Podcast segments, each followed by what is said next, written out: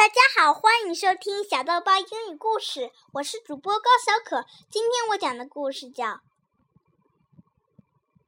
Bed in Summer》。In winter, I get up by night and dress by yellow candlelight. In summer, quite the other way. I have to go to bed by day. I have to go to bed and see the birds still hopping on the tree, or hear the grown ups people's feet still going past me in the streets.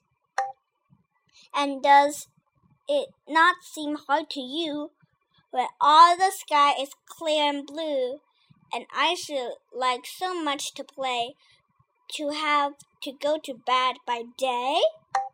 Cuckoo wahoo! I have some fun for you. Would you 讲 like 完 to 了，谢 draw, 谢大家，好玩 record, 吧？ Or are you